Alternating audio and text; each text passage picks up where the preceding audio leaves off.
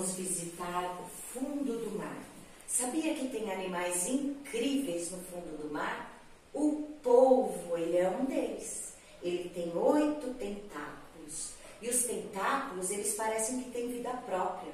Por isso ele tem uma coordenação motora tão majestosa. Sabia que o polvo é conhecido como o cientista do mar? O gênio dos oceanos? Eu vou dizer para vocês por quê. Cada vez que o povo sai para sua caça para poder se alimentar, ele nunca volta pelo mesmo lugar, mas ele sempre acerta onde é a sua caverna, a sua casa. Olha que senso de direção! Eu acho que o GPS foi criado por conta do povo.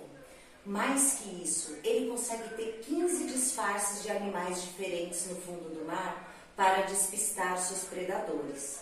O povo ele é realmente um animal muito inteligente ele é brincalhão, interage com objetos, muito criativo e ele inventa coisas. Esse animal é incrível, até mesmo quando ele é feito de crochê, ele tem um propósito muito importante.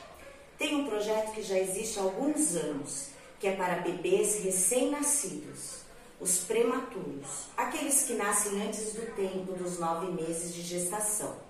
Esses bebês, eles precisam ficar na maternidade com cuidados especiais, numa incubadora que vai dar o calor que eles precisam, receber as medicações e o alimento. Só que os bebês, eles se estressam, porque não é nada como estar tá no cantinho ali, na barriguinha da mamãe. O que, que eles pensaram? Bom, vamos preparar um polvo de crochê para esses bebês. E cada bebê ganhou um polvo de crochê. Vocês acreditam que as crianças gostaram tanto que elas pararam de se mexer, a respiração delas melhoraram, os batimentos cardíacos e elas deixaram de ficar tão tensa com as medicações, tentando arrancar aquelas medicações. Isso não é incrível? Nesse projeto, o povo não pode ser vendido, tá, pessoal? Quem faz crochê e quiser doar um povo para um prematuro, é muito bem-vindo, tá? Mas tem que ser doado. E está mais que comprovado que essa terapia funciona. E parabéns para o povo, né? Esse animal tão inteligente.